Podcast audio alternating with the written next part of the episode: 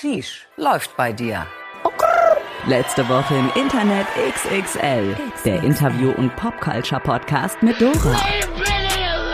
Präsentiert von Granny, der Kreativagentur für Entertainment. You ain't got the answer, Sway. Hallo und herzlich willkommen zu letzte Woche im Internet XXL. Ich glaube, meine letzte Folge und aber auch die Silvester-Sonderedition. Wer letztes Jahr gehört hat, weiß, we have shit in store for you und wir haben auch schon ein Sitzen. Das gehört dazu zur Silvesterfolge. Oder sehe ich das falsch? Es ist Dennis? so unsere Tipsy Silvestergala, würde ich sagen, Ja. so, oder? Also, wir haben so einen Glühwein getrunken, so einen Apfelglühwein und da war doch ganz schön viel Wodka drin, würde Da ich war sagen. was drin, ja. Ich habe auch dann, wie, wie, mein, wie mein Gehirn leider funktioniert, natürlich auch nicht aufgehört zu trinken an der richtigen Stelle. Aber das Gute ist, wir haben noch alkoholfreien Kinderpunsch einfach so zum Nachspülen, wenn es jetzt zu heavy wird. Das stimmt, das stimmt. Wollen wir nochmal den Leuten sagen, was wir uns geschenkt haben beim Wichteln? Weil Ja. Dennis Geschenk war geil. Ich habe einen Becher bekommen vom No Angels Reunion Konzert, die Celebration Tour, zu der ich leider nicht gehen konnte. Weiß gar nicht, wo ich war. Ich war, glaube ich, krank oder im Ausland oder irgendwas. Ich konnte Ja. nicht zu diesem No Angels Konzert. Und Dennis hat mir seinen Becher geschenkt. Ich habe immer noch ein bisschen schlechtes Gewissen, weil es der eine ist, den er halt hat. Ey, aber ich liebe gut. dieses Geschenk. Also deswegen, ich habe ähm, Enthüllung von Schwester Erwa, Buchtitel Das Leben fickt am härtesten. Und ich habe vorhin mal ganz kurz so, während du irgendwas gemacht hast, kurz auf die Buchklappe geguckt und bin ja immer noch so hin und weg von der Beschreibung von dem, also den, von den ersten zwei Sätzen. Rotlicht, Rampenlicht, Knast. Das sind die ungewöhnlichen Koordinaten, die das Leben von Deutschlands berühmtester Ex-Note bestimmen. Wow. Das klingt so ein bisschen so wie Ficken, Fummeln, F äh, äh, Ferienjobs auf Mallorca, so irgendwie so. Was ich meine. Ist Schwester Eva die berühmteste Nutte Deutschlands? ähm, vermutlich. Wirklich? Also ich glaube, es gab mal früher diese Sexworkerin Dominika, Sagt mir. Okay, Schwester Eva ist auf jeden Fall die berühmteste Nutte Deutschlands. Weil mich, Ey, mir fällt auch gerade so aus den nichts anderes 90ern ein. so, ne? Und ich, ja, dann sie halt vermutlich, ne? Ich habe die aber auch nicht als Nutte abgelegt. Also weißt du, bei mir würde immer Rapper Ja, vor Nutte kommen. ja, oder TikTokerin. Und jetzt TikTok. jetzt Social Media Star. Deswegen, also ich bin auf jeden Fall gespannt, was so noch so alles im Leben passiert ist von Schwester Eva. Ich habe das Buch jetzt mal vielen, vielen Dank. Ich werde es lesen äh, in meinem Britney-T-Shirt, was du mir letztes Jahr geschenkt hast. Yes. Und wer in die letzte Folge noch nicht reingehört hat, sollte das vielleicht tun, weil unsere Favorite Gäste und Gästinnen haben uns ihre Weihnachtswünsche genannt. Das ist auch sehr cute gewesen. Und wir waren ein bisschen nüchterner wie jetzt. Auch das war sehr cute.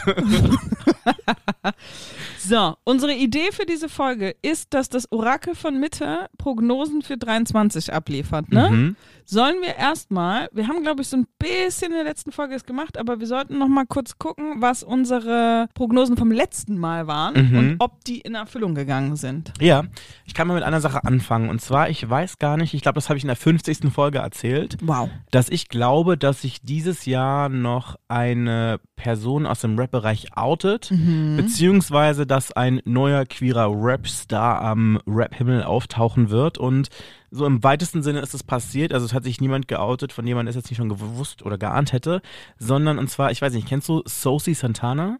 Klar, Sassy Santana, ja. Genau, der hat ja ein Feature mit Madonna gemacht. Die Das haben, hab ich verpasst, Er hatte, ja, okay. er hatte ja einen Song gemacht, äh, Material Girl Ja. angelehnt an den Madonna-Song. Und äh, Madonna fand das anscheinend wohl so TikTokable und cool, dass sie dann so einen Remix mit ihm gemacht hat. Ja. Ich, das war so ein bisschen die Faszination am Morbiden irgendwie. Also es war irgendwie so, so, du hörst es, du twerkst ein bisschen, aber fühlt sich ein bisschen scheiße dabei.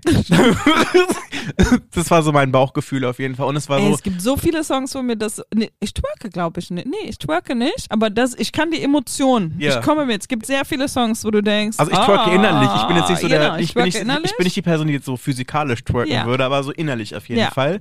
Und dann gleichzeitig denkst du so, oh Gott, ist schon ganz schön scheiße der Beat. So. Aber es ist Mhm. irgendwie, weiß ich nicht. Ihr müsst euch das mal anhören. Ich, wir können ja mal irgendwie gucken, vielleicht verlinke ich das in den Show Notes oder vielleicht können wir noch so spontan so eine Playlist zum Abschied machen oder so, Ja. wo wir einfach mal so alle Songs, die wir Oh. gesprochen haben, reinpacken. Eine letzte Woche im Internet-Playlist. I'm Oder? Living, Dennis. Würde ich Ihr cool wisst, finden. Anfang und Ende der Playlist Jay-Z und dazwischen, dazwischen sind wir flexibel.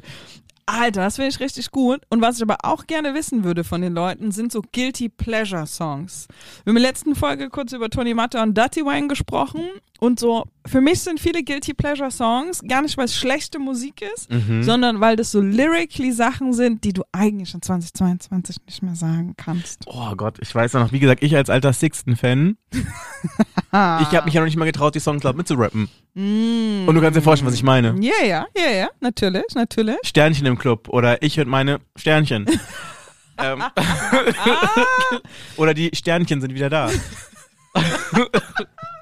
Äh, mir geht das so, ich bin ja eigentlich komplett Reggae sozialisiert, muss man Mhm. sagen. Meine Mutter war crazy Reggae-Fan. Bei mir echt? zu Hause lief immer Bob Marley, UB40 und so.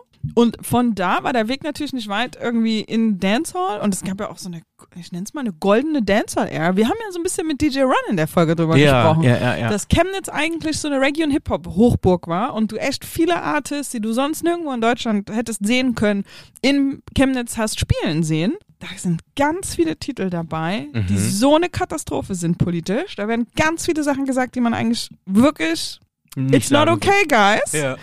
Aber die ballern so, die Songs, ne? Echt? Ey, die ballern und dann kannst du ganz alleine zu Hause secretly, machst dir deine Kopfhörer drauf, wenn jemand zu Hause ist, machst es ganz laut auf dem Handy und schüttelst deinen Körper. Du erzählst aber natürlich niemandem davon, was du gehört hast. Das ist so wild, weil mein Vater ist ja Rastafari, ne? ja. Und er sieht so ein bisschen aus wie die afrikanische Reinkarnation von Marley. Und äh, ich bin im Grunde genommen mit Reggae groß geworden, weil er das ja selber gehört und auch gemacht Ja. hat. Und für mich war das immer so ein bisschen uncool Reggae, weil es immer so ein bisschen so die Musik meiner Eltern war. So ein bisschen so, wie wenn deine Eltern, weiß ich nicht, Helene Fischer hören oder so Mhm. Schlager. Dann denkst du immer so, pff, ist halt so Papa-Musik Ja. oder Mama-Musik oder das hört meine Tante Ja. oder so. Aber es ist jetzt nichts, wo ich drauf äh, feiern gehen würde. Aber wenn du dir dann so manche Roots-Reggae-Platten Mhm. anhörst und diese Lyrics und dann denkst du so, Alter, dein Papa pöbelt da noch in irgendwelchen Sachen so auf Patra mit, denkst du so, problematic. Oh Gott!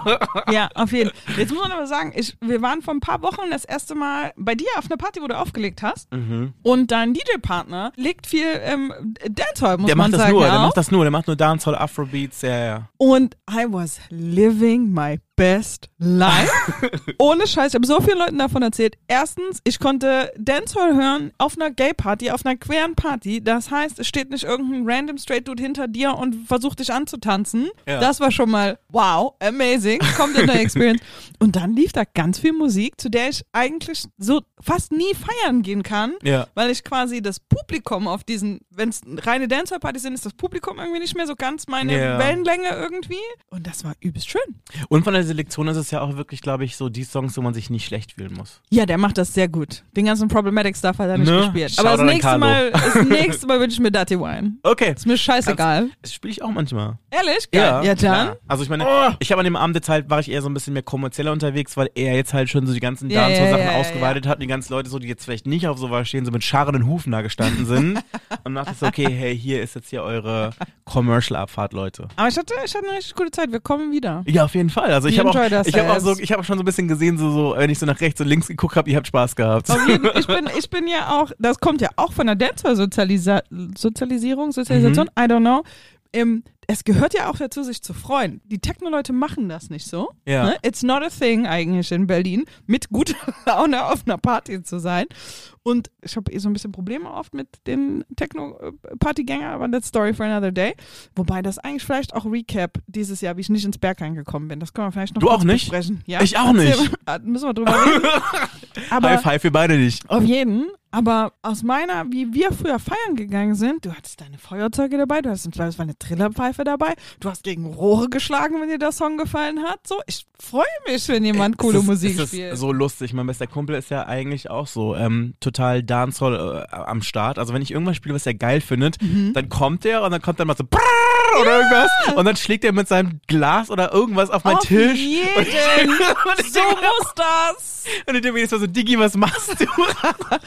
Nein, Mann, ich erinnere mich. Back in the day in Chemnitz, der eine Club, ich weiß gar nicht mehr, ob es ein Kellerraum war, aber der hatte auf jeden Fall, es war so, so ein bisschen, wie es jetzt hier im Büro es auch ist, da hast du die Zementwände gesehen und du hast auch die Rohre gehabt. Ja. Und eins dieser Rohre war halt erreichbar. Wenn du groß genug warst, konntest du gegen dieses Rohr schlagen. Der Typ ist den ganzen Abend, hat der Runden um dieses Rohr gedreht und immer wenn ihm ein Song richtig gut gefallen hat, hat er geschrien. Also ah! und hat gegen dieses Rohr gehämmert wie ein Verrückter. Voll nice. I love it. Finde ich gut, finde ich irgendwie sympathisch. Also ich kann mir das irgendwie gut vorstellen. Ich glaube, Carlo wäre, also mein bester Kumpel, der wäre da, glaube ich, auch, wenn er da hochkommen würde, auch so einer. Aber es war, glaube ich, wirklich mit sehr viel körperlicher Überwindung, mit Rumspringen und so verbunden, weil er ist genauso klein wie ich. Ähm, sollen wir drüber reden, wie wir beide nicht ins Berghain gekommen sind? Ja, erzähl du. Also, Ich wusste es gar nicht, dass du es versucht hast. oh Gott. Also, dass ich komplett aus Reggae und Hip-Hop komme, sogar aus meinem Elternhaus, habe ich ja gerade schon erzählt. Ich bin kein Berliner Techno-Partygänger, noch nie gewesen. Mhm. Und auch schwierige Türen, mit denen habe ich politisch wirklich Probleme. Mhm. I don't think it's right. Ja. Mir ist scheißegal, wie du aussiehst, wenn du nicht so besoffen bist, dass du gefährlich bist für dich und andere Leute oder den Abend nicht gesund überstehen kannst oder was auch immer du konsumiert hast. Wenn du auf einer Party sein möchtest, why wouldn't you? Mhm. So, das ist erstmal grundsätzlich meine Haltung dazu. Und ich kenne das auch aus der Reggae-Welt nicht. Da wird keiner weggeschickt, weil das Outfit nicht stimmt. So, das passiert einfach irgendwie nicht. Und in Berlin haben ja schon schwule weiße Männer so ein Mhm. bisschen die Partyhoheit. Und die entscheiden ja schon mit relativ viel Privilege, was appropriate ist und was nicht. Ja. Und deswegen habe ich mich lange, lange, lange vom Berghain ferngehalten. Aber ich kann schon anerkennen, dieses Mysterium und irgendwie die Aura ams Berghain. Und ich glaube, wenn man Techno mag, dann verstehe ich, warum man da gerne hin will. Würdest Aber du da von einer Brand sprechen eigentlich? Komplett. Ja, ne? Es ist auch clever gemacht, dass es schwierig ist, reinzukommen und dass es a thing ist, auch Ja. im Ausland, und man sagen kann, ich war im Berghain oder auch die Stories, die sie da dann sehr schön manufacturen. In Elon ist nicht reingekommen oder wer auch immer. Leonardo DiCaprio hat es nicht ins Berghain geschafft. Ja. Das hilft ja irgendwie der Brand. It's Aber sexy. find, findest du das schön, dass du was mit Elon gemeinsam hast, dass ihr im gleichen Jahr nicht reingekommen seid? Ähm, Fühlt sich weiß- durch ihn weiß irgendwie ich näher? Gar nicht, was ich darauf antworten soll, ey. Anyway, ich als Nicht-Techno-Fan habe nie den Anlass gesehen, da hinzugehen und mich dieser Situation auszusetzen. Und dann war also der Geburtstag von jemandem und die haben sich gesagt, ey komm, wir gehen sonntags ins Berghain, wir machen das mal und so und komm noch mit. Und ich so, alright, fuck it, es ist ein 30. Ich glaube, es war ein 30. sogar, es war ein Runder. Okay, cool, ich mache das. Dann YOLO. Mich, YOLO, genau so. Und auch Sonntagnachmittag, whatever. Ja. Und ich glaube, außer einem Sekt beim Brunch war auch komplett nüchtern und bin da hingestiefelt und habe natürlich, ne, ich habe mein All Black Outfit, habe meine dicke Kette angezogen. It's not a thing anymore, by the way. Man geht jetzt in Gym Clothes ins Berghain. Ja. Es ist Sports, Leisure, wie heißt Le Leisure, Le Lethics oder sowas? Aha. Sports Outfits. Okay. Raver sehen jetzt aus wie Boys, die ins Gym gehen. Okay. Man ist nicht mehr, man ist schon noch All Black, aber man sieht eher aus wie ein All Black Gym Guy. Okay, ja. Vor allem mit diesen kurzen Hosen immer so, Ja, ne? Diese genau. Typen im Sommer. Genau, man muss also wirklich nach Gym aussehen, weil man das Raven ernst Ja. nimmt. Und ich war also in All Black und wahrscheinlich habe ich noch ein bisschen nach Hip-Hop ausgesehen, I don't know, aber ich war in All Black, habe eine dicke Kette angezogen, habe mir meine fucking Doc Martens angezogen, auch wie dumm, ja? Wer geht bitte in Doc Martens feiern? Oh, einige. Peinlich, Leute. Ihr seid peinlich. Das sage ich jetzt ja einfach mal einmal im Podcast. Ihr seid peinlich in euren Doc Martens auf einer Tanzfläche. Und auf jeden Fall, es war keine Schlange, es war Sonntagnachmittag, es war auch warm irgendwie. Und laufe also relativ confident auf die Schlange zu. Ich tippe noch eine SMS ab an die Leute, die drin sind, sage, ey, ich bin jetzt draußen. SMS, ne? Das war ich 50, das war eine WhatsApp. Wow. Ich bin draußen, bin gleich da, laufe auf die Tür zu und da stehen drei Leute an der Tür. Der eine, der nicht der Türsteher war, sagt super freundlich zu mir, hallo. Also sage ich auch zu dem, which is apparently wrong, sage ich auch zu dem, hallo. Und dann zeigt er so auf den Typen neben sich, der Türsteher. Ja. Und der Türsteher sieht aus wie ein Serious Raver. Der hat auch so ein fitted, enges Gymwear-Ding an irgendwie. Guckt er mir auch runter und sagt, ah, das wird ja heute nichts mit uns. Und ich sag, Oh. ich lache, weil ich natürlich auch, ich kann auch dieses ganze ehrfürchtige, oh my God, it's our church, keine, kann ich, ich lache und sage, dein Ernst, wieso? Und dann sagt er, du, du bist mir zu schnell gelaufen irgendwie. Ah, ah. Und dann gucke ich ihn an, dann gucke ich die, das Mädchen, das neben ihm steht, an und dann kriege ich den Typen an, der rechts von ihm steht und sag, dein Ernst? und er sagt, ja, wir kommen ja heute nicht zusammen. Und zeigt dann schon so, geh jetzt bitte. So, alright, cool. Und gehe davon und schreibe den Leuten drin, dass ich nicht mehr reinkomme. Und da war ich so fertig mit dieser fucking... Warst du alleine? Ja, ja, ich war Okay. alleine. Und da war ich so fertig mit dieser White Gay Party Elite. Who gives a fuck? Die Typen, die da rausgekommen sind, konnten quasi nicht mehr geradeaus gucken und haben sich Mhm. gerade noch so, so richtige, so, so Professional Partygoer, die dann Okay. eine Banane im Rucksack mit haben, weißt du, die dann auf dem Weg raus eine Banane noch essen, dann, ja. weil sie zwei Tage da drin waren und so. Das, nee, sorry, mache ich nicht. Tut mir total leid, aber. Ja. Hard Pass für ein scheiß Elitist Bullshit, das ist nicht appropriate einfach. Und Ja. mind you, vielleicht um kurz, und dann möchte ich gerne hören, was deine Berghain-Story ist, als wir dann bei dir auf der Party waren, da waren zwei Frauen an der Tür, Mhm. die uns besmalltalkt haben, als wir in der Schlange standen und die sehr höflich und appropriate genau den gleichen Check eigentlich durchgeführt haben, den du eigentlich im Berghain machen würdest. Im Sinne von, wisst ihr, was das für eine Party ist? Mhm. Wisst ihr, dass es eine queere Party ist? Die haben gefragt, wer legt denn hier heute auf? und sind völlig und dann nochmal so ein bisschen spiegeln, hey, bla bla bla, wenn euch jemand anfasst, so und so, ihr könnt euch hier melden, erzählen dir noch drei Sätze über Consent. Du kannst in dem genau gleichen Gespräch, was du nett und höflich und mit dem Lächeln führst, genauso Leute ausfiltern, Ja. die vielleicht nicht zur Crowd passen, die zu liddy sind, um reinzukommen, die gekommen sind, Stress zu machen oder die vielleicht wirklich nicht wissen und vor allen Dingen im Berghain, dass sie vielleicht gerade auf eine Party gehen, wo vielleicht Leute Sex haben oder wo Mhm. Drogen genommen werden. Ja. Du kannst das auch sehr freundlich ausfiltern. ja, ja. Und es war total witzig, dass wir sehr kurze Zeit später so eine positive Experience hatten mit Türpersonal. Das geht auch so. Ja, wobei ich glaube, das Ding ist, dass die im Berghain, glaube ich, einfach so sein müssen, weil sonst Leute anfangen würden, unter Umständen, wenn sie dann vielleicht sogar schon so halb drauf sind oder einfach so, dann noch mit denen zu diskutieren. Sorry, der Typ war riesengroß und muskulös. Sure. I'm, I'm sure he's got it. Ja, ja. Just saying. Weißt du, ich meine? Ich glaube, dass er den, dass er den meisten Leuten physi- physisch auf jeden Fall überlegen ist, aber halt einfach keinen Bock hat, da mit irgendwelchen Leuten rumzudiskutieren. So. Und ich glaube, da sind wirklich Leute, die das auch wirklich sehr leidenschaftlich tun. So. Ne? das Ding ist zum Beispiel so, was vielleicht die wenigsten Leute von mir wissen, ich habe so eine Raver-Phase gehabt. Zum Beispiel bei mir ist es so, ich gehe privat am liebsten auf Techno feiern, aber weil ich bin so ein kleiner Hater. Also wenn ich zum Beispiel, wenn ich auf andere Hip-Hop-Partys gehe, fange ich mal an zu analysieren, wie die anderen DJs auflegen. Ja, okay. Dann gucke ich so, dann fange ich an zu schießen, wenn ich was gut finde, oder ich finde die Leute total grottig, oder ich bin so, oh mein Gott, er ist so gut und ich bin so schlecht. und krieg da so einen halben Nervenzusammenbruch, so, Ja. ne? Aber ich kann irgendwie nicht wie ein normaler Mensch feiern dann so. Okay, Ne? fair enough. Deswegen ist es immer so, ich gehe dann gerne auf Techno-Partys, weil da ist es so, das hat halt nichts mit dem zu tun, was ich mache, so. Und da Ja. gibt's auch nichts, was man irgendwie vergleichen könnte. Und äh, auch viele von meinen Freunden irgendwie arbeiten da irgendwie und vor allem auch ganz viele von meinen Freunden sind so, oh nee, nicht schon wieder Techno, reicht doch schon, wenn wir zu deinen Veranstaltungen kommen. Äh, Hip-Hop, wenn wir zu deinen Veranstaltungen kommen, so. ja. Und ähm, deswegen, also wenn ich mal feiern gehe, was eigentlich selten passiert, gehe ich auf Techno feiern. Nee, und auf jeden Fall, ähm, also früher, also ich hatte fr normalerweise keine Probleme ins Berghain zu kommen. Und jetzt war ich, weil eine gute Freundin von mir, die nach England ausgewandert ist, nach Deutschland gekommen ist und da dachte ich so, okay, hey, dann lass uns das machen. Ich bin extra früh aufgestanden. Ich bin wirklich extra früh ins Bett gegangen, bin morgens um sieben aufgestanden, von da, wo ich wohne, extra dahin gefahren. Oh Gott. Sie waren dann da und dann war da noch nicht klar, kommen wir rein, kommen wir nicht rein, weil einige ihrer Freunde, beziehungsweise gehen wir, gehen wir überhaupt nicht, weil einige ihrer Freunde irgendwie, was auch immer, zu viel gesoffen genommen oder was auch immer gemacht haben. Ja.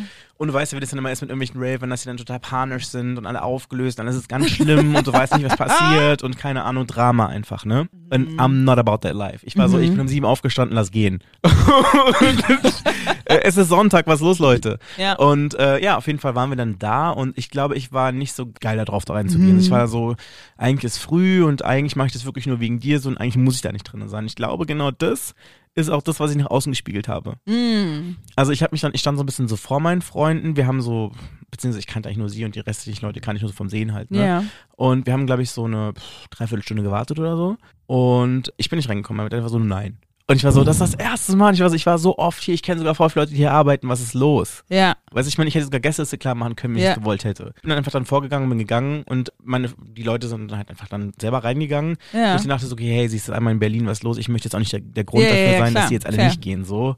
Was los? Und ich hatte dann aber dafür wirklich den geilsten Tag ever. Es war so ein schöner Herbsttag. Ich war dann irgendwie mit meinem besten Kumpel Brunch, der gleich in die Ecke wohnt. Ja, ja. Und ich war so, eigentlich bin ich das gerade geiler, als jetzt irgendwie wasted am Tag jetzt irgendwo da irgendwie lauter- mit, äh, keine Ahnung, mit meinem Bier da irgendwie rumzustehen. ja, so, ne? ja. Deswegen, eigentlich war das ganz cool. Okay, okay, good. Ich war nicht mal sauer, aber ich war so, nächstes Mal Leute. Und ich habe auch gehört, das machen die mit Absicht, um halt dieses Mysterium, du kommst nicht immer rein, irgendwie aufrechtzuerhalten. Ey, auf jeden Fall. Ne? Fair enough. Und ich kenne aber auch zum Beispiel so Leute, die Hausverbot hatten wegen unterschiedlichsten Dingen. Und es gibt ja wirklich Leute, für die ist so ins Berghain gehen so Teil der Identität. Religion, Es ja. ist so wirklich Part der Persönlichkeit. Und ich kenne Leute, die kennen Leute, die dann sogar wirklich einen Kuchen gebacken haben und einen total langen Entschuldigungsbrief geschrieben haben für ihr Missverhalten und das dann da vorhin gebracht haben, weil die dann eine halbe Krise bekommen haben, weil sie dann nicht irgendwie jeden Sonntag da irgendwie tanzen gehen konnten. Wahnsinn. Mhm. Mir wäre lieber gewesen, der hätte mich angelogen oder nichts gesagt.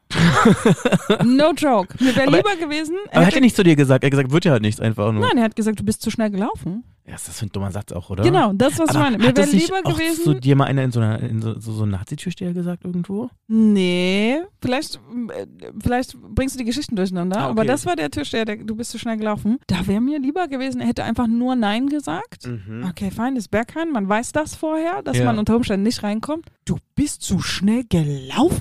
Was ist das denn, ne? The fuck? Und vor allen Dingen ich, wer mich kennt, weiß, ich bin ein ganz gechillter Läufer. Bin auf jeden Fall nicht schnell unterwegs. Also nicht ja? schneller als ich auf jeden Fall, ne? Also ich renne ja, du nicht. Ist so, ne? Also, Wahnsinn, du bist zu schnell gelaufen. Psch. Okay, das Komm. ist auf jeden Fall so, ich sag jetzt mal so die Bottomline des Jahres, das wir nicht so cool fanden. Ja, Fanden wir nicht cool. Was fanden wir cool? was fanden wir cool dieses Jahr? Ey, wir haben ja eben schon drüber gesprochen in der Weihnachtsepisode. Das No Angels war- war übrigens cool, falls du dich das fragen solltest. Also fand ich gut, alle sahen alright. super aus, alle haben super performt und ich war witzigerweise ein paar Wochen später auf dem Afrobeats Festival hier in Berlin, wo so Oh wirklich so Gott. die Elite des Afrobeats gewesen ist und ich fand Bottomline, die New Angels haben besser performt als jeder einzelne von denen ich auf der Bühne gesehen habe. Alter, ne? Ich weiß, du wolltest den Segway kriegen in positive Geschichten, aber das muss ja nicht so schön gewesen sein, das Afrobeats Festival. Ich meine, es war jetzt nicht scheiße, scheiße, aber ich meine, die Leute haben so ein bisschen halbherzig gewirkt. Plus, ich habe Ich ewig gehört, auf mein, das war scheiße, scheiße. ich habe ewig auf mein Essen gewartet. Es war Mhm. teuer und als Vegetarier bist du da fast verhungert, weil die waren so, wie du isst kein Fleisch, jetzt stell dich nicht so an, hier ist eine Hähnchenkeule. So nach dem Motto war das ein bisschen so die Nimm Mentalität. dieses Chicken und geh. es war wirklich so diese Mentalität, ne? Also, nee, das fand ich nicht cool. Okay. Also, nur Angels waren besser und da gab's auch vegane Snacks. ich hatte Corona, das war das Wochenende, wo es war Afrobeats und es war Splash. Aha. Und ich saß mit Corona zu Hause und habe euch zugeguckt auf Instagram allen. Und was ich gehört habe, ist, dass der Sound war, glaube ich, so ein bisschen ein Problem. Wenn du nicht an der richtigen Stelle gestanden hast, war aber der Sound wohl Katastrophe und die Leute haben selbst über Artists, von denen ich aus der Ferne sagen würde, ich kann mir nicht vorstellen, dass die schlecht performen. Also ein Davido ist seit 100 Jahren im Game. Ich kann mir nicht vorstellen, dass ein Davido keine gute Show macht. Das Sagen macht er wir nicht. Ich habe ihn zweimal live gesehen, es war jedes Mal meh. Wirklich? Also underwhelming. Underwhelming, wirklich. Das ist so, ich glaube, er ist so jemand, er ist es gewohnt, irgendwo aufzutreten, wo die Leute ihn kennen, ehrfürchtig verehren und wo dankbar man über dann seinen alles. Song gar nicht mehr performen muss. ja, dass die Leute einfach dankbar, dass er da ist, so, Ja, weißt ja. du? Und äh, da war das so, ja, mach was für dein Geld. Selbst Erika Badu war so, meh. Also alles war halbherzig. Aber das, Erika Badu war ein ganz komisches Booking. Erika Badu war, glaube ich, so ein Last Minute. Ach, die ist in Europa? Was der Price Point? Okay, cool, lass sie noch mit aufs, aufs Aber das, Witz, das. Witzige war auch, einige Leute waren noch explizit wegen ihr hier, da hast du auch gemerkt, so, die hatten keinerlei Bezug zu irgendjemandem, der vom afrikanischen Kontinent kommt, so, ne? ja. Aber, aber Erika halt, ne? Es war, es Okay. war alles sehr, sehr merkwürdig und alles so ein bisschen mit der heißen Nadel gestrickt. Interesting. Okay. Well, maybe. Vielleicht gibt es 23 ähm, ein besseres ähm, Afrobeats. Vielleicht gibt es sogar einen Afrocella in Deutschland. Also ich würde sogar auflegen, was ist los? Alright. Wir wünschen uns also für nächstes Jahr ein cooles Afrobeats-Festival. Vielleicht Ja. sogar ein Afrocella in Deutschland. Das wäre stark. Und ich würde mir ein queeres Hip-Hop-Festival äh, wünschen. Oh. Ich meine, ich habe ja schon angefangen, so seit zwei alright. Jahren sowas Kleines zu machen. Ja. Ähm, hat gut funktioniert und dieses Jahr, also 2023, würde ich gut finden. Ich bin absolut down. I love it. Also hallo Sponsors. Wir finden jemanden, wir finden jemanden. Ähm, eine 120-Minuten-Party ist noch unser, mein Traum. Du musst mal kurz erklären, was das ist. Ich habe das Gefühl, dass ich es auch zu deinem Traum gemacht habe, muss ich sagen. Ja, ich bin auf jeden Fall schon irgendwie so in Gedanken dabei. Also, you heard it here first. Wenn ihr das Konzept klaut, seid ihr keine Freunde mehr von letzter Woche im Internet und auch nicht mehr meine oder Dennis Freunde. Das erstmal vorneweg. Dann Nackenklatsche. Aber volle Möhre, richtig. Vielleicht mit Fuß sogar. Okay. Ähm, das Konzept 120 Minuten Party habe ich nicht erfunden. Das gibt's schon. Das gab's früher in Chemnitz und ich habe mal gegoogelt, das gibt's auch noch so in ein paar anderen deutschen Städten. Ich glaube, Bielefeld gibt's nur 120 Minuten. Natürlich da. Ne? Natürlich. Das Konzept ist as follows. Die Party dauert wirklich nur zwei Stunden. Du hast am Anfang natürlich ein bisschen Zeit anzukommen, dir einen Drink zu holen und dann ist 120 Minuten Hitze. Nur geile Songs und dann ist die Party aber auch vorbei. Das heißt, du liegst auf jeden Fall 1.30 Uhr im Bett, perfekt. und du kannst es perfekt planen mit Nannies oder was auch immer du zu tun hast in deinem Leben, mit Hund rausgehen, was auch immer dich so beschäftigt. Und hast aber auch diesen ganzen Geplänkel-Scheiß nicht. Ne? Ja. Du musst nicht warten, bis die guten Songs kommen. Du musst nicht bis früh um fünf warten, bis der DJ kommt, auf den du Bock hast, sondern es ist einfach 120 Minuten geile Musik. Eskalation. Eskalation. Okay. Und ich hab, bin irgendwann äh, zu Dennis runtergekommen, sozusagen, wir, haben, wir sitzen hier in getrennten Stockwerken, ich sitze im fünften Stockwerk, Dennis sitzt meistens im vierten und dann bin ich runtergekommen und habe gesagt, Dennis, das ist mein Traum, lass uns das nächstes Jahr machen. ich bin down. Ich Geil. bin down. Also finde ich gut. Finde ich gut. Du fandest meine Location alle zu fancy, die ich vorgeschlagen habe. Ich bin jetzt so bei Ende Februar, Mitte März. so früh schon. Findest du, ich würde gerne, was heißt denn von vier im Jahr? Einmal im Quartal. Das finde ich grundsätzlich gut, aber ich würde im Frühjahr, ich, ich würde, glaube ich, eher so ab Mai anfangen. Mai, Ja, Leuten ist dann kalt und die wollen nicht rausgehen März, März. und so. Echt? Aber guck mal, wir reden ja von Leuten so Ü30, die vielleicht Kinder haben oder sonst irgendwas, dann haben die sind die Kinder auch erkältet, haben so, was auch Ja. immer man so kleine Kinder so haben. Aber wir können Und- doch so einen Casual-Testlauf machen. Okay, Wir machen im März einen Testlauf Okay. und dann im Juni okay. the proper version. Aber ich wette, im Juni wird's besser. Glaube ich dir. Weil dann sind die Kinder nicht alle so erkältet, so, weißt Glaub du? Und dir. dann hast du nicht die ganzen spontanen Cancellations. Aber wenn wir zum Beispiel Tickets im Vorverkauf machen, dann haben wir quasi die ganzen Tickets schon mal verkauft und die Leute kommen halt nicht. Dennis, was? Alright. Ist Vorverkaufsticket eine gute Strategie? Ich habe es noch nie gemacht, gut? aber alle machen das anscheinend. Ich habe es noch nicht Echt, gemacht ja? bisher, weil, also, So Nice Price Vorverkauf? ja, also, aha, ist cute. Aha. Ich meine, Ist das Ding, cute? ich glaube alleine schon, wenn man eine 120 Minuten Party macht, die Leute wollen nicht vor der Tür warten, bis sie ihre Tickets gekauft haben. That's fair. Aber du baust ja schon ein Stündchen zum Reinkommen, Drink holen ein. Nee, mach, mach, mach schneller, mach einfach so Leute scannen, rein, drink und dann Interesting. kurz aufs Klo gehen, fertig. Okay, alright. Also, alright. da muss das wirklich so zack, zack, zack, zack, gehen. zack, so, zack. Ja, auf jeden Mhm, Fall. mhm, mhm. Ja gut, ich denke, dann haben wir doch unseren Plan. 120 Minuten Party. Kriegen Elvis irgendwie Rabatt? Ey, ey, listen. Elvis kriegen auf jeden Fall Rabatt. Elvis können kostenlos kommen, ehrlich gesagt. Okay, ihr habt's gehört. Hier ist, you heard it here first. Was ist ein Promocode? LV3000. LV3000. Wir schreiben das in die Kommentare und wir posten natürlich online, wenn die Party stattfindet. Okay, ihr habt's gehört, Elvi 3000. Folgt Dora für mehr Promocodes. Bitte folgt mir auf gar keinen Fall. Folgt bitte letzte Woche im Internet. Wir haben noch andere Sachen äh, letztes Jahr prognostiziert, Ja, was passieren bitte. könnte. Und zwar, ich habe gesagt, ein mittelmäßiges Nicki Minaj-Album kommt und floppt. Es ist nicht passiert, Ist es nicht ist nur passiert, Freaky ne? Girl rausgekommen. Ja. Vielleicht passiert's ja noch. Boah, weißt du was? Wo, ich, wo du Nicki Minaj sagst, du hast auf deiner Party, äh, wie heißt es, ein Jumbotron, Megatron? Megatron. Megatron gespielt. Spielt keiner. Echt? Und ich, so ein Banger, das spielt immer keiner. Warum ist es so ein Hit? Und Leo liebt ihn so. Ich sehe noch, wie Leo schon mit, ne, mit dem einen oder anderen Drink, wir hatten dann noch irgendwann einen Pakt mit der Bardame geschlossen, sich komplett freut und komplett eskaliert. Ne? so geil. Er hat Megatron gespielt. Aber ja, kein Nicki Minaj-Album. Also ich glaube, da wird kein Gutes kommen. Ich glaube, das wird so hinter den Erwartungen bleiben, zumindest verkaufstechnisch. Ich glaube, das habe ich im Podcast schon mal gesagt. Das ist kein feministischer Take und es tut mir total leid, aber ich glaube, in dem Fall ist es akkurat. Es gibt keine gute Nicki ohne Safari. Mm, ja, das stimmt. Also für alle, die jetzt gerade irgendwie nicht ganz wissen, wovon wir gerade quatschen, das ist ihr Ex-Freund gewesen und der hat ihre ganzen Lines geschrieben. Ja. Und sie selbst ist halt auch nur, schreibt auch, aber ist halt nicht ganz so geil wie Safari. Und die guten Nicki-Zeiten, die crazy Nicki-Zeiten und selbst das letzte Album, da waren die schon getrennt, da ging es auch viel um ihn. Ich Ja. glaube, das war, was war das denn? Oh, da müsste ich jetzt mal, müsste ich jetzt mal gucken. 2018 war es rausgekommen. Ähm, da ist Looking Ass drauf. War so ein komplett underrated Song. Das war so ein extra Hidden Track auf dem Ding. Hat die, die hat ein Baby bekommen, oder? Mit jemandem anders? Ja, ja, sie ist doch mit diesem, ähm, mit diesem äh, vorbestraften Sexualstraftäter zusammen. Ach so, okay, gut. Mach dein Ding, Niki. Ugh, schwierig. Und deswegen, das tut mir total leid. Ich glaube, die Nicki-Fans finden das auch blöd. Eine Nicki ohne Safari ist nicht Nicki. Kennst du eigentlich die Songs, die er selber gemacht hat? Ein bisschen, aber nicht. Das Witzige, das muss man, das ist gut, dass du das sagst. Das muss man andersrum ja auch wieder sagen. Ähm, auch kein Safari ohne Nicki. Ja, ich bin erst ein bisschen zu. Ist ein bisschen wie Jason Derulo. Er möchte unbedingt, aber die Leute sind nicht so interessiert, ne? Der Ja. war ja auch bei, äh, ich glaube, Love and Hip Hop New York oder Der irgendwo. war bei Love and Hip Hop Miami. Oder Miami. Der war irgendwo auf jeden Aber Fall. in mehreren Städten ist der aufgetaucht, aber ich glaube, der ist eigentlich Love and Hip Hop Miami. Ja, und dann war es auch so, dann hat er dann ja auch immer überall ja auch seinen Penis gezeigt und alle waren so, Ja. no man, we don't want to Please see stop, it, put it please back stop. in, so, nee, das ist so, keiner interessiert sich für ihn.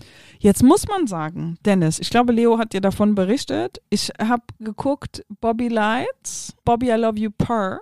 Ach heißt so, Show. ja, ja, ich hab's, ich hab's nicht gesehen, weil ich warte ja immer noch auf deine Antwort, wo du das geguckt hast. Ach so, wirklich hat sie nicht geschrieben. Kam nie eine Der Antwort. Network heißt Zeus, also wie Mm. Zeus, C-E-U-S. Da sind so ein paar Reality-Formate so in dieser, das sind so Ausgeburten aus dieser Love and Hip-Hop-Bubble. Ja, das ist ja auch diese Show von Black China und so. Black China hat da ihre Show. Dann, Ihre Mutter, Tokyo Tony.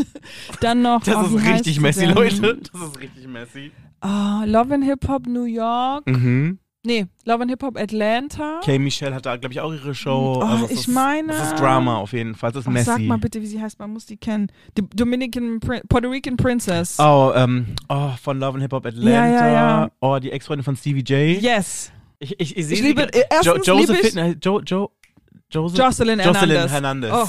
Erstens, ich liebe, dass du genauso tief drin steckst wie ich. Siehst du, wir würden, doch bei, wir würden doch bei Charazade gut funktionieren. Ja, auf jeden Fall würden wir. Und da sind diese ganzen Shows und die neue Show, die ich geguckt habe, war Bobby I Love You Purr. Bobby Lights kannte ich vorher nicht. Ich nicht, bin wer ist über das? irgendeinen random Clip auf TikTok auf den gestoßen. Ich weiß bis heute nicht genau, was der macht. ja. Beste. Und der hat also da eine Dating-Show. Ich sehe den Clip auf TikTok und denke, oh my fucking God, alright, gotta check it out. Und dann ist es halt bei Sus und das Coole bei Sus, du kannst überall auf der Welt einfach einen Account machen, kostet 5, 6 Euro im Monat, Mhm. kannst danach auch wieder löschen. Perfekt. Okay. So. Und Random Take, die Show ist erschreckend inklusiv. Aha. Also Bobbys Bestie sitzt im Rollstuhl Mhm. und er ist quasi so der Sidekick. Das, also das klingt negativer, als ich es meine, sondern der ist so die andere Hälfte von Bobby, der entscheidet mit ihm, welcher Kandidat kommt weiter, wen wählt man aus. Habe ich so noch nicht gesehen. Also Bobby ist eine schwarze, queere Person, richtig? Bobby, genau. Bobby ist eine, ähm, eine schwarze queere Person, lebt in Miami. Sein Bestie aus Miami ist halt da zum Beraten und sitzt Mhm. aber im Rollstuhl. Ist sogar ein Kandidat im Rollstuhl mit dabei. Okay, cool. Und ich gucke so und denke, habe ich tatsächlich so in Reality-TV noch nicht gesehen? Voll schön eigentlich. Ja, auf jeden Fall, fand ich voll gut. Und dann die Männer, die kommen, um Bobby kennenzulernen, sind auch all races, verschiedene Alters. Klar, es ist keine alte, alte Person dabei, ist immer noch Fernsehen. Aber Oh, Body es, Types. ja, tatsächlich, all Mhm. body types ist ein, ein super big Guy dabei, ist ein kleiner skinny white Dude dabei.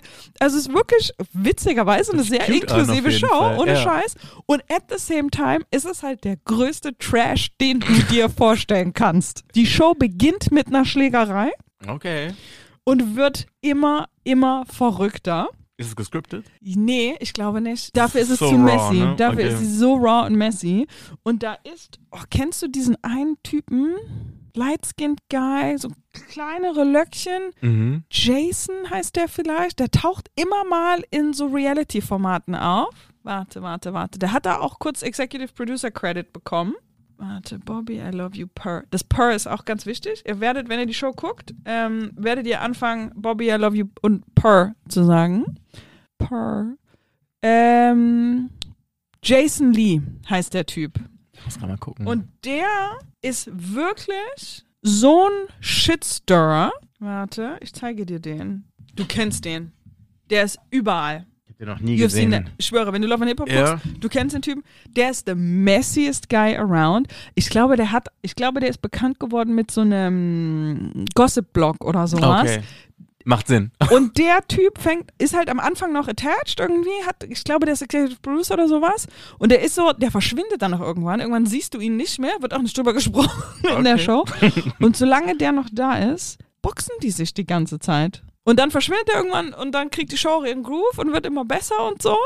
Aber es ist wirklich ein cooles Format, weil es weirdly trashy und at the same time quite inclusive. Okay. Also muss ich auf jeden Fall gucken. Es ist, glaube Ja. ich, auf jeden Fall auf meiner Vorsatzliste für 2023. Hast du welche Vorsätze? Vorsätze für nächstes Jahr. Ich mache immer zum Ende des Jahres eine Start-Stop-Continue-Liste Mhm. und bin schon recht, ich formuliere bestimmte Goals tatsächlich. Ich habe noch gar nicht abgeglichen, ob die Sachen, die ich für 22 mir vorgenommen habe, tatsächlich passiert sind. Es war auch ein crazy Jahr für mich. Aber ja, ich bin Team Vorsätze. Okay. Und ich bin sehr specific. Ich bin ja auch Team Manifestieren. Ich bin tatsächlich sehr, ich definiere eine exact number oder ein exact goal, sowas. Und funktioniert das mit dem Manifestieren? Ja. Ich sehe das mal bei TikTok und denke mir immer so, ja, könnte ich ja mal machen, ne? Ey, also, das kann man, glaube ich, so oder so sehen. Was wir wissen ist, wenn man gar nicht auf so Bubu-Kram steht und gar nicht Universum, Spiri-Kram, wir wissen, dass Leute, die sich was Bestimmtes vornehmen, statistisch hinten raus im Leben erfolgreicher sind. Und ich glaube, es hat viel damit zu tun, dass sie sich einfach eine bestimmte Sache vornehmen. Ich, ich glaube, die haben das getestet an so Uni-Absolventen, glaube ich, dass einfach zwischen denen, die sagen, keine Ahnung, was ich machen will, und denen, die sagen, ich will dahin, das macht ja irgendwie auch praktisch Sinn, Ja. dass die Leute, die irgendwie eine Idee haben, was sie machen wollen, erfolgreicher sind. Und jetzt kannst du dich natürlich darüber streiten, ob du sagst, keine Ahnung, ich will ein Buch schreiben, oder ich will eine Platte aufnehmen, oder ich will einen neuen Job, oder ich will einen bestimmten Kontostand. Ob das jetzt passiert, weil du dran geglaubt hast und es manifestiert hast, oder weil du eben sagst, ich will das, du dann auch die Schritte unternimmst, dahin zu kommen. I don't really care. I think it doesn't actually matter. Ja. Aber ich glaube, sich die Zeit zu nehmen, sich zu überlegen, was man möchte. Und dabei fällt dir dann auch meistens hinten runter, was man nicht möchte, halte ich für sehr sinnvoll.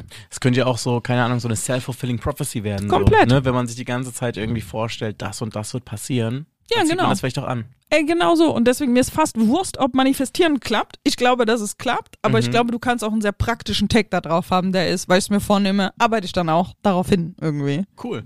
Und ähm, was möchtest du für nächstes Jahr manifestieren?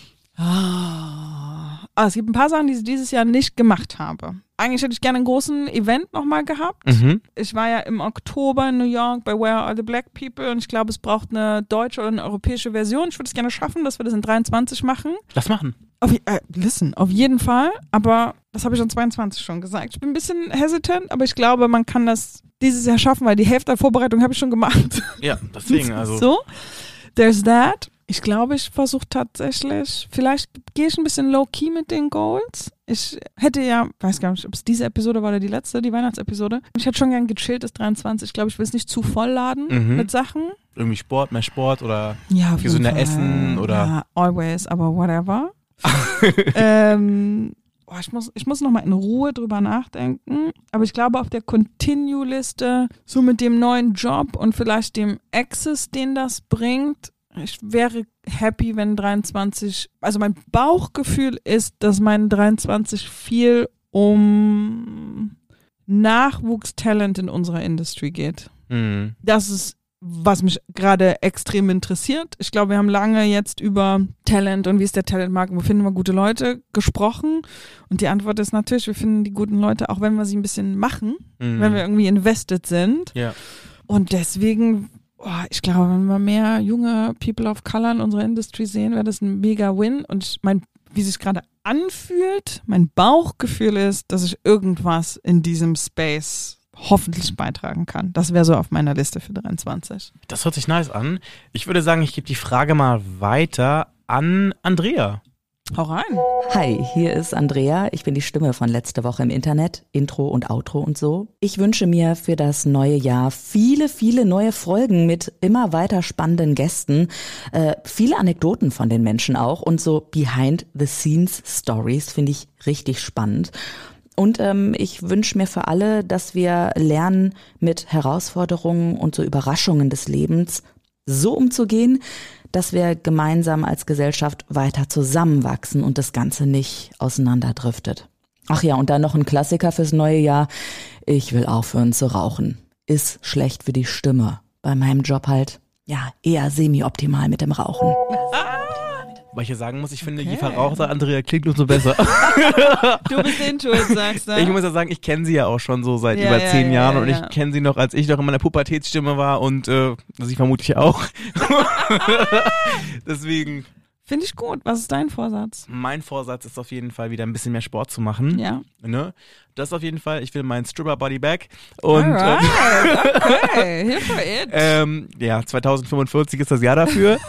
Und ähm, nee, im Grunde genommen, ich meine, das Ding ist so, ich habe jetzt auch keine schlimmen Sachen, so mit denen ich jetzt irgendwie aufhören muss. Ich rauche nicht. ja. Ähm, ja, ich meine, ich könnte beim Feiern vielleicht ein bisschen weniger trinken, aber es ist auch nicht, dass ich jetzt Eskalation oder peinlich wäre. Fair enough. Ähm, nee, ich glaube im Grunde genommen wirklich, vielleicht fange ich mit dem Manif Manifestieren an, vielleicht so ein bisschen mehr Meditation, Ja. ein bisschen Sport und vielleicht ein bisschen gesünder, weniger Kohlenhydrate und dann haben wir eigentlich, glaube ich, schon. Dann läuft's. Dann, sagst dann du. läuft es, glaube ich, so von alleine. Und ähm, ja, das sind, Okay. glaube ich, so die Punkte.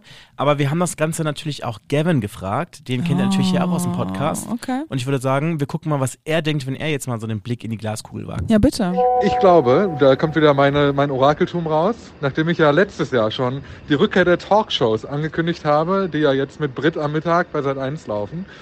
Ähm, ich glaube, dass wir, äh, ich habe mir leider gar nichts überlegt und muss jetzt gerade improvisieren, während ich spreche. Liebe Grüße. Ich glaube, dass wir zum einen eine ganz große Zäsur in der Welt der sozialen Netzwerke erleben werden, weil Elon Musk feststellen wird, dass sich Twitter nicht auf Dauer an die Wand fahren lässt. Er wird ähm, vermutlich dem Unternehmen als Besitzer, als Inhaber erhalten bleiben, aber sich relativ schnell einen neuen CEO suchen, der ähm, versucht, das äh, Ding so ein bisschen zu retten. Ob ihm das gelingt, kann ich gar nicht so ganz genau prognostizieren. Vermutlich werden wir das auch Ende des nächsten Jahres noch nicht wissen. Aber vielleicht wird es dann im Jahr darauf an Google verkauft oder Microsoft. Mal sehen. Und ähm, was ich außerhalb der Internetwelt mir vorstellen könnte, was nächstes Jahr passiert, nachdem wir in diesem Jahr die Rückkehr der Talkshows erlebt haben, äh, dass wir im nächsten Jahr eine äh, Verlängerung von Morning Shows, die Radio Morning Shows, die werden aussterben. Wir sind uns alle darüber im Klaren, dass Morning Shows kein Modell für die Ewigkeit sind, äh, dass es irgendein vergleichbares Modell im Internet geben wird. Irgendwas, was uns morgens so ein bisschen Be Real-mäßig daran erinnert, wo wir sind, was wir brauchen, was uns durch den Tag trägt. Vielleicht so eine Art Daily Drive als eigene App, die uns durch den Tag führt. Ist so meine These, ich glaube, das wird kommen. Ähm, so eine Art personalisiertes Radio in der Hosentasche, aber ohne diese ganzen umständlichen äh, Aspekte, die das Radio hat. Liebe Grüße an Dennis, ich weiß, du bist äh, ein Radio, kennst du wie ich. Ja, also die Vorstellung finde ich schon irgendwie ganz schön hart, wenn ich zum Beispiel so zurückdenke, so meine Radiozeit war so Morningshow machen, das Größte, was man sich irgendwie so vorstellen konnte, habe ich auch mal gemacht. Ich fand es furchtbar, früh aufzustehen und dann noch irgendwie gute Laune haben zu müssen und das irgendwie so zu machen, dass Leute das Gefühl haben, dass das wirklich authentisch ist. Aber ich bin dann ganz bei Gavin. Ich kann mir gut vorstellen, dass der Hype darum noch weiter irgendwie versanden wird. Ähm, aber ich bin mit dieser Be Real App, ich bin mir nicht sicher, ich kann es jetzt ja vorstellen, aber ich habe diesen Hype um die Be Real App auch noch nicht ganz verstanden. Katastrophe. Ich sage das Ende von Be Real voraus. Orakel Mhm. von so Mitte wie, Chat, so wie Chathouse, ja? hat gesprochen. Clubhouse, ja, ja. Clubhouse, sorry, That's ja. what's up. Siehst du, du kannst dich schon mal erinnern, wie die App heißt. Katastrophe. Mhm. Ja? Ähm, ah, ich finde es einen interessanten Tag von Gavin. Ich glaube, da ist was drin. Ich bin großer Lover von Morning Fernsehen. Das ist tatsächlich ein Ding, wenn ich in den USA bin, ist das meine größte Freude. Ich gucke zu Hause nie normales lineares Fernsehen. Das passiert so gut wie nie. Und ich freue mich immer voll, wenn ich in den USA bin, in einem Hotelzimmer, mache ich mir morgens den Fernseher an und gucke diese Morning Shows. Sachen wie The View und so. Ich glaube, da ist was drin, was man tatsächlich in cool, Internety, eine Morning Show. Ich könnte mir das gut vorstellen. Ja, ich habe so ein bisschen das Gefühl, dass wenn du zum Beispiel in Amerika bist, dass das Ganze irgendwie so ein bisschen lebendiger ist und so irgendwie so ein bisschen so, ich weiß nicht, es macht so ein bisschen mehr Bock, sich das anzugucken, sich damit auseinanderzusetzen, eventuell sogar einen Kommentar zu schreiben, wenn man auf sowas steht. Hier in Deutschland, so wenn du so eine Morningshow hörst am Radio, dann ist es meistens so, und was ist das Erste, was du dir mit deinem Taschengeld gekauft hast? Das ist immer so semi-geil irgendwie, ne? Ja. Und ich könnte mir auf jeden Fall vorstellen, dass es auf jeden Fall irgendwas gibt, was äh, einen auf jeden Fall individueller auf jeden Fall beschäftigt. Ja. Ähm, und ich glaube, ich würde es spannender finden, auch glaube ich, so für so eine Zielgruppe in unserem Alter, so Ende 20, Anfang 30 irgendwie so diese, Mhm. was irgendwie die, die Crowd irgendwie abholt, aber irgendwie noch so ein bisschen TikToky irgendwie, newsmäßiger, aber auch irgendwie individuell auf deine Musik, auf deine Okay. Musik, irgendwie so ein Mix aus allem irgendwie, Ja. wo du das Gefühl hast, du startest mit allem, was du brauchst in den Tag, aber auch irgendwie gut im, im Entertainment, weil zum Beispiel auch bei so Morning Shows, wenn die so Gags machen, ist ja auch mal meistens so ein bisschen lame. Ja. Ne? Ja, ja. Und ich glaube, so mit TikTok könnte da unter Umständen was Cooles irgendwie, Okay. was Multimediales irgendwie sein. Aber ich weiß nicht genau, wie das aussehen könnte. Ich glaube, Musikfernsehen kommt zurück, in a way. Wir haben eine Live-Show, eine Musikshow gemacht. Wir Mhm. haben für Amazon Music einen Livestream gemacht, der lief auf TikTok. Es kommen noch ein paar Snippets, die kann man auch auf dem Amazon Music TikTok-Account nachgucken. Elif ist aufgetreten, Charisma ist aufgetreten, Zoe Wees ist aufgetreten. Es gab noch ein paar andere Gäste. Und da ist irgendwie was drin, was Deutschland lange nicht mehr hatte. Und wir haben hinterher darüber gesprochen, warum ich diese Show so besonders fand. Wir hatten von all diesen Artists, also erstmal wir hatten ein All-Female-Setup, was mega war, aber wir hatten von all diesen Künstlerinnen eine Version ihrer Songs, die du so noch nie gehört hast. Es waren Akustikversionen, Elif hatte nur mit einem Gitarristen, die anderen hatten mit Keyboard und Gitarristen. Es hatte so ein bisschen Unplugged-Vibe. Und das gibt's international funktioniert das, also sowas wie Tiny Desk, da entstehen Momente, die dann das ganze Internet teilt, da werden Memes draus, da sind Versions von Songs zu hören, die du so nirgendwo anders kriegst, außer eben in dieser Show und die du dann teilst, runterlädst, rumschickst. Ich glaube, du hast ein ähnliches Phänomen bei so BBC One, da gibt's auch Radio One. Ja, da haben die gibt's auch sowas. Ja, ja, ja. Gibt es auch so ein Mhm. paar Songs. Bei mir persönlich ist es tatsächlich ein Robin Alicia Keys Cover. Try Sleeping with a Broken Heart. Oh, Gibt's nicht. Kannst du nicht auf Spotify hören. Kannst du wirklich nur YouTube gucken, wie sie es einmal live performt hat in dieser Radioshow. Und ich fand wirklich geil, dass wir einen Moment hatten, den es wirklich nur in diesem Format gab, auch wenn es natürlich die Songs vorher schon gab. Ich glaube, es gibt einen Ort für Musikfernsehen. Ja, das wäre auf jeden Fall auch sehr, sehr schön, weil irgendwie, ich weiß noch, mir hat das unglaublich wehgetan, als Viva so räudig zu Grabe getragen wurde. Ich weiß noch, ich saß Silvester vor drei, vier Jahren zu Hause und habe das angeguckt. Und, ich glaube, es hat so unter Ausschuss der Öffentlichkeit stattgefunden. Selbst Mola hatte keinen Bock auf das ganze Ding. Oh. Gülcan ist noch nicht mal gekommen. Also, Ich fand's ganz, ganz schlimm und dachte so irgendwie, das kann nicht so enden. Ja, ja, ja. Fand ich ganz glaube, schlimm. Ich glaube, Also, es kann zurückkommen mit dem Deswegen Internet. wäre ich, ich wäre da ganz dabei, dass das auf jeden Fall wieder zurückkommt. Also ich wäre da sehr dabei. Kannst du dich an Gülschans Show erinnern? Ich habe ja Dass sie den geliebt. Kamps ähm, Ich hab's Enkel oder was das Oh ist, ja, ja, ja, Oh hat. Gottes Willen, ja, ja. Wo die doch dann quasi auch lauter Statisten hatten und keiner kannte sie und es war alles ganz, Ganz trashig schräg, und schlimm, ne? Ganz schräg. Yes. Oh ja. Nee, was ich mir auch noch vorstellen könnte, was kommt, wäre das Spice Girls Comeback. Ja. Das habe ich ja schon mal vorher Ja. gesagt und ich habe jetzt gerade mal so aus Spaß gegoogelt. Es wird etwas gesprochen und die, die quatschen über etwas und das wird alle beinhalten. Es wird vermutlich keine Tour sein, aber Projekte auf jeden Fall, in denen alle fünf irgendwie involviert sein Wow. möchten. Was sogar dann heißt, dass Victoria am Start wäre. Sehe ich nicht. Wobei, ne? Womit hat Victoria in finden. den letzten drei Jahren Geld verdient? Oh, Nicht, ich habe hab gehört, dass es der Firma nicht gut geht. Also ich habe auch gehört, dass die auf jeden Fall äh, ziemlich viele Leute entlassen mussten. Also Ja. äh, sieht nicht gut aus bei der Firma. Deswegen, ich glaube, Victoria ist auf jeden Fall happy bei Spice Girls She Dollars. needs an income. Ja. Jetzt muss man eigentlich sagen, Victoria war eigentlich die, die den besten Weg für sich hingelegt hatte. Die hat den Famous Husband, die hat die Kids und hat aber die Modelinie war ja sogar, das klingt ganz gemein, aber die war ernst zu nehmen. Im Ja. Sinne von, die hatte ein paar Moments, wo so ein bisschen wie die Olsen Twins und The Row, Mhm. nochmal ganz anderes Kaliber, aber die hat es geschafft, eine Modelinie zu machen, die so in der Fashion-Welt existieren kann, ohne dass sie ein Spice Girl ist, das jetzt was anderes versucht, sondern es Ja. war irgendwie eine ernstzunehmende Linie. Und ich habe da wirklich schon lange nichts mehr drüber gehört oder von Ja, jetzt, die, gesehen. haben, die haben nicht gut verkauft. Also Corona hat denen so ein bisschen ins Genick gebrochen.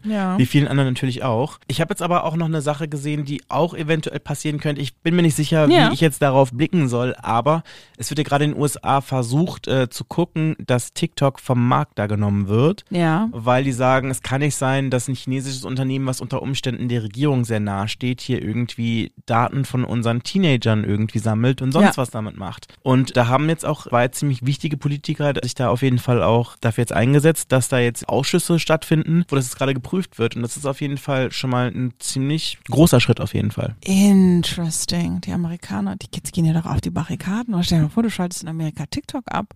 Ich meine, unter Umständen ist es dann halt einfach so eine Art Deplatforming, dass du halt einfach eine ganze Plattform irgendwie offline nimmst und halt irgendwas anderes machst. Das Ding ist ja eigentlich, Aber was machst du anderes? Ich meine, ganz ehrlich, du kannst ja auch einfach TikTok irgendwie so programmieren, dass es halt nicht TikTok ist, sondern halt was anderes. Ja. Du, ich meine? Ich meine, die Content Creator haben ja den ganzen Content schon, die wissen, wie es geht und dann ziehst du halt einfach auf was anderes um. What- also TikTok ist schon ein bisschen eine Glanzleistung, ne, in Sachen Social. Ich war so hooked dieses Jahr. Voll. Aber ich meine, das Ding ist, ich bin mir sicher, dass wenn es wirklich passieren sollte, dass es, ich kann mir das zwar nicht vorstellen, dass es passiert, ne? Ja. Aber wenn es passiert, kann ich mir nicht vorstellen, dass es dann irgendwie ins Leere, dass man einfach dann TikTok zumacht und dann kommt nichts anderes dafür. ja, fair enough. Die Instagram-Leute würden sich natürlich wünschen, dass dann alles irgendwie zu ihnen und zu Snapchat abwandert, aber das sehe ich halt nicht. Dennis, hast du eine Am I the Asshole Story? Oh Gott, ich habe so viele, aber gerade fällt mir keine ein. Ich habe eine vorbereitet. Okay, erzähl. Okay, listen, das ist dieses Jahr passiert. Ich bin übelst interessiert, was die Leute sagen, who the asshole is, aber here's how the story goes. Ich bekomme vor, ich habe es extra aufgemacht, ich habe es extra mal rausgesucht. So ist im Sommer passiert. Ich bekomme eine Nachricht von jemandem, wir nennen ihn jetzt einfach mal V. V schreibt mir eine Nachricht, dass er an einem Charity-Projekt arbeitet, das ihm total wichtig ist, ob ich ihm irgendwie helfen kann. Das Charity-Projekt klingt eigentlich ganz gut, aber ich bekomme tatsächlich viele solcher E-Mails von Leuten, die an irgendwelchen Projekten arbeiten und Support suchen oder Exposure suchen. Und auch so, man kriegt, wenn man eine, eine Firma hat, man kriegt einfach sehr, sehr viele kalte Anfragen. So Mhm. alle möglichen Themen. Nicht alles sind Charity-Sachen, aber jeder will ja irgendwie was, nicht jeder, aber viele Leute wollen ja irgendwas verkaufen oder pitchen dir irgendwas per E-Mail. Leute, die du nicht kennst, wo du nicht, gar nicht wusstest, dass die überhaupt deine E-Mail-Adresse haben. Ja. Also antworte ich nicht auf diese E-Mail. Ein paar Tage später schickt er mir nochmal eine E-Mail. Das ist E-Mail Follow-up 1, ob ich Zeit hatte, seine E-Mail zu lesen. Nee, das habe ich auch erstmal ignoriert. Das ist auch sehr normal, dass so bei so Sales-E-Mails vor allen Dingen eine zweite, eine dritte kommt.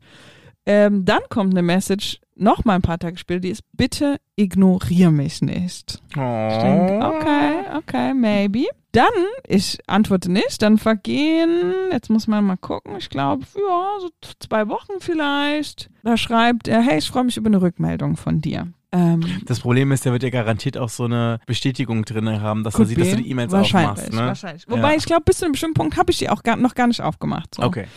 Dann nochmal zwei Wochen später schreibt er folgendes und where the shit goes south.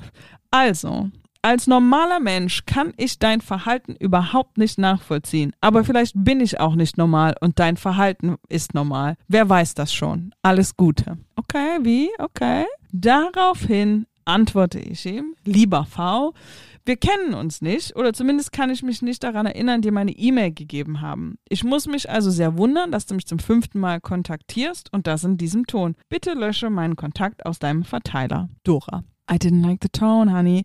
Don't speak to me that Kam noch way. eine Antwort? Und jetzt geht die Geschichte eigentlich erst los. Ah, okay. Ähm, daraufhin schreibt er, ach so, du bekommst als Managing Director einer Agentur nur Mails von Menschen, die du persönlich kennst? Klar. Finde ich eine tolle Einstellung, sich dem Rest der Welt so dann zu verschließen. Du bist in keinem Verteiler. Ausrufezeichen. Bis hierhin wirklich, wir kennen uns nicht. Hast ne? du nochmal geantwortet? Oh mein Gott. Haters. Daraufhin schreibe ich, lieber V, deine Reaktion ist so albern und daneben, das kommt auf jeden Fall auf LinkedIn. Ah, okay. Kam deine Antwort go. Ich habe dann tatsächlich, ich habe ihm, ich lese gleich vor, was ich ihm geschrieben habe, aber ich habe tatsächlich einen Screenshot von den Messages dann auf LinkedIn gepostet. Warum? Weil ich wirklich den Ton nicht mochte und auch die Art und Weise. Du wolltest mir doch gerade was verkaufen. Du wolltest irgendwas Charity-mäßiges machen. Und ich habe gesagt, ich kenne dich nicht, nehme mich, nehm mich aus deinem Verteiler. Mhm. Und bloß weil du mich kennst, ähm, heißt es ja nicht, dass ich Interesse habe an deinem Projekt. Selbst wenn es grundsätzlich ein cooles Projekt sein könnte. Und dann habe ich folgendes geschrieben, deine Reaktion ist so albern und daneben, das kommt auf jeden Fall auf LinkedIn, aber vielleicht ist ja hier was drin für dich, um deinen Pitch oder dein Network in Zukunft zu verbessern. Dein Projekt finde ich nämlich eigentlich ganz interessant. Also erstens, genau, ich bekomme als MD einer Agentur jede Menge Nachrichten von Menschen, die was von mir wollen und die priorisiere ich nach Nutzen. Ist relevant für meine Mitarbeitenden, ist relevant für unser Business. Danach kommt erst Privates oder Networking. Deine E-Mail-Headline ist mein Engagement, fällt also erstmal durch. Ich kenne dich nicht und ich habe keinen Grund anzunehmen, dass dein Engagement für mich relevant sein sollte. Heißt also, dein Pitch ist nicht gut. Und das sage ich als jemand, der im Agenturgeschäft darauf angewiesen ist, meine Ideen für PartnerInnen attraktiv zu machen. Keiner interessiert sich für mich. Alle wollen wissen, was ich für sie tun kann. Zweitens, wenn du mit Menschen, die viel beschäftigt sind, in Kontakt treten möchtest, dann werde besser, was Networking angeht. Ich habe nachgesehen, wir haben ein paar LinkedIn-Kontakte gemeinsam. Eine persönliche Intro in Klammern Social Proof hätte sicher geholfen, dich auf mein Radar zu bringen. Drittens, Form. Niemand schuldet dir etwas, egal wie wichtig du dein Projekt findest. Das heißt Geduld und Humbleness. Mit deiner emotionalen Reaktion hast du verspielt, mir wenigstens positiv im Gedächtnis zu bleiben. Und sollte mich jemand fragen, werde ich nichts Gutes über dich zu sagen haben. Vielleicht hilft dir das, vielleicht bist du auch nicht bereit, das Feedback zu hören. Viel Erfolg und alles Gute für deinen weiteren Weg. Also ich würde ganz ehrlich sagen, ich bin ganz bei dir. Daraufhin schreibt Oh no. My Guy V, schreibt, hey Dora, mir mit einem Rechtsanwalt zu drohen, wäre ja noch in Ordnung. Mit Cancel Culture zu drohen? Respekt. Wenn du telefonieren möchtest, bin ich für ein konstruktives Gespräch offen. Aber deine E-Mail ist nicht ganz fair. Danke dir aber für das Feedback. Herzliche Grüße, wie. So, das ist Ende der Konversation. Ich habe dann tatsächlich einen Screenshot von der E-Mail mit, er versteht nicht, normaler Mensch und wieso ich ihm nicht antworte. Und es ist ja eine tolle Einstellung, dass du mir nicht antwortest. Das habe ich dann tatsächlich auf LinkedIn gepostet. Dann ist was ganz Interessantes passiert. Mir fällt Ähm, gerade alles aus dem Gesicht so, what was the ganz hell? Interessantes passiert. Ganz viele, also würde sagen, die Performance des Posts war normal, mittelmäßig, keine Ahnung, haben ein paar Leute gesehen.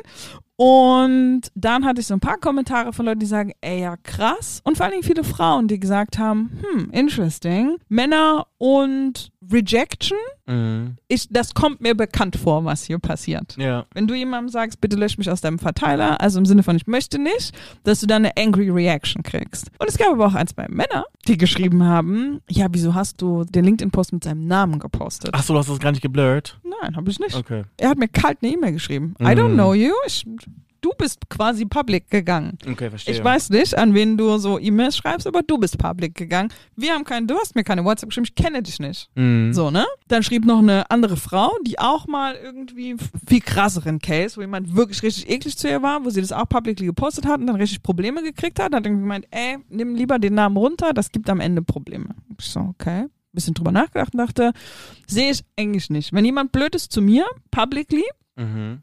Warum sollte ich nicht deinen Namen posten? Das ist eine, erstmal ist es eine kalte Werbe-E-Mail. Ich Mhm. gehe davon aus, dass du damit einverstanden bist, dass die weitergeleitet wird oder geteilt wird im Internet. Und dann, der Post war eine Weile online. Hast du eine Abmahnung bekommen? Nein, nein, nein, habe ich eine E-Mail von ihm bekommen. Liebe Dora, mein Engagement ist persönliche Sache, meine Herzensangelegenheit seit über, ähm, seit über sieben Jahren. Dafür kämpfe ich mit all meinen Ressourcen. Ich habe eine Grenze überschritten, das sehe ich ein. Ich wurde persönlich, das ist unprofessionell. Ich habe nur nicht verstanden, warum du nicht geantwortet hast. Das verstehe ich jetzt. Ich entschuldige mich offiziell in aller Form bei dir. Ich habe meine Lektion gelernt.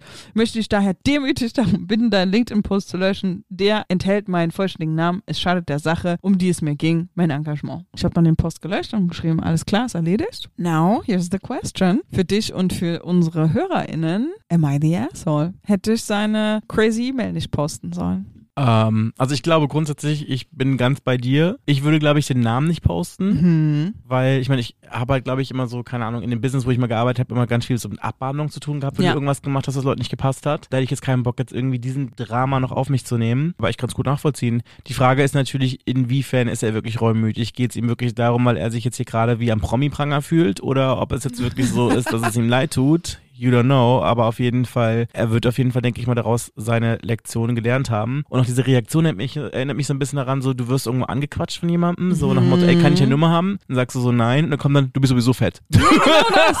Du bist sowieso hässlich, aber hm? Oder guck dir meine Nase an, so, weißt Ja. du so. ja.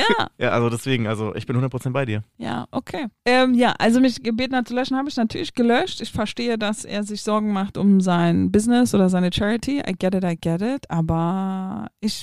Mach nicht so hässlich. mach nicht, genau, mach nicht so. Und auch eine kalte E-Mail an eine Person, die du nicht kennst. Ja. Ich habe quasi keinen Grund, dich zu schützen. Ich kenne dich nicht. Wir Mhm. sind in keiner Geschäftsbeziehung. Wir haben noch kein Projekt zusammen. Warum sollte ich deinen Namen Ja. nicht zeigen, wenn das ist, was du so in die Welt rausschickst? Hat sich irgendjemand gemeldet, der ihn kannte? Nee, nee, nee. Okay. Wäre spannend gewesen. Ja, wär's voll. Aber ja, es gab so ein, zwei Kommentare eben von Typen, die meinten, ja, aber warum machst du jetzt das gleiche wie er? Du bist jetzt gemeint zu dem? Und ich denke so, ja, aber. Ja, aber ich meine, Exposen sind doch was anderes, so auf jeden Ja, Fall, ne? Also, wahrscheinlich, ja. Nee, finde ich auf jeden Fall eine gute Story. Ich überlege, habe ich irgendwas zu teilen in diese Richtung? Hm, tatsächlich nicht, nee. Mir fällt, ich hatte, ich, ich hatte mir was überlegt, was ich hier gerne an dieser Stelle präsentieren wollen würde, aber mir fällt es gerade nicht mehr ein. Wow, Dennis, vielleicht musst du es hinterher schicken. Vielleicht schick's hinterher mal Vielleicht schickst du es gucken. hinterher. in Vielleicht gibt es so eine kleine Infokachel bei Instagram oder so. Dennis, ich glaube, wir haben ein natürliches Ende erreicht, oder? Oder Ich glaube fehlen, auch. fehlt noch was? Nee, tatsächlich nicht. Wir haben darüber gesprochen, was wir denken, was passieren können, was wir uns wünschen fürs nächste Jahr. Ja. Also ich finde, ich glaube, da kann ich auch für dich sprechen, dass wir uns beide auf jeden Fall wünschen, dass wir ganz schnell so zur Lösung sämtlicher Konflikte auf der Welt kommen, sei es Absolut. im Iran, sei es in der Ukraine. Ja. Natürlich auch ein Ende der Klima- und auch der Finanzkrise. Yes. Wir möchten wirklich den Weltfrieden. That's true. Witzigerweise halte ich ja die Lösung der Situation in der Ukraine und im Iran für wahrscheinlicher als die Lösung der Klimakrise Mhm. oder die Financial Situation. Am Ende sind die ja alle connected miteinander, Das aber ja, I don't know, ist mein Bauchgefühl. Aber wir können trotzdem das Beste hoffen. Auf jeden Fall. Ne? Wir hoffen auf jeden Fall, dass ihr äh, gesund und munter ins neue Jahr kommt. That's true. Wir wollen wissen, erstens, bitte, ne, schreibt doch mal in die Kommentare, wer ist die Asshole. Zweitens, was habt ihr euch vorgenommen für 23? Und vielleicht könnt ihr uns auch auf dem Laufenden halten, einfach mal auf Social, ob es klappt oder nicht. Eure Prognosen für 23 interessieren uns. Das wäre auch cool, wenn die Leute uns mal schreiben, was sie denken, was 23 passiert. Dann können wir das, vielleicht ich nicht, aber du kannst dann nächstes Jahr, Ende des Jahres abgleichen, ob das stattgefunden hat. Und ansonsten war das, glaube ich, meine letzte Folge, letzte Woche im Internet XXL. Uns gibt's überall da, wo es Podcasts gibt. Seid bitte lieb zueinander. Äh, vor allen Dingen im Internet. Und ansonsten, es war mir eine große Ehre, Dennis. Äh, mir auch. Du wirst auf jeden Fall schrecklich fehlen. Wir ins neue Jahr. Bis dann. Tschüssi, Leute. Bye.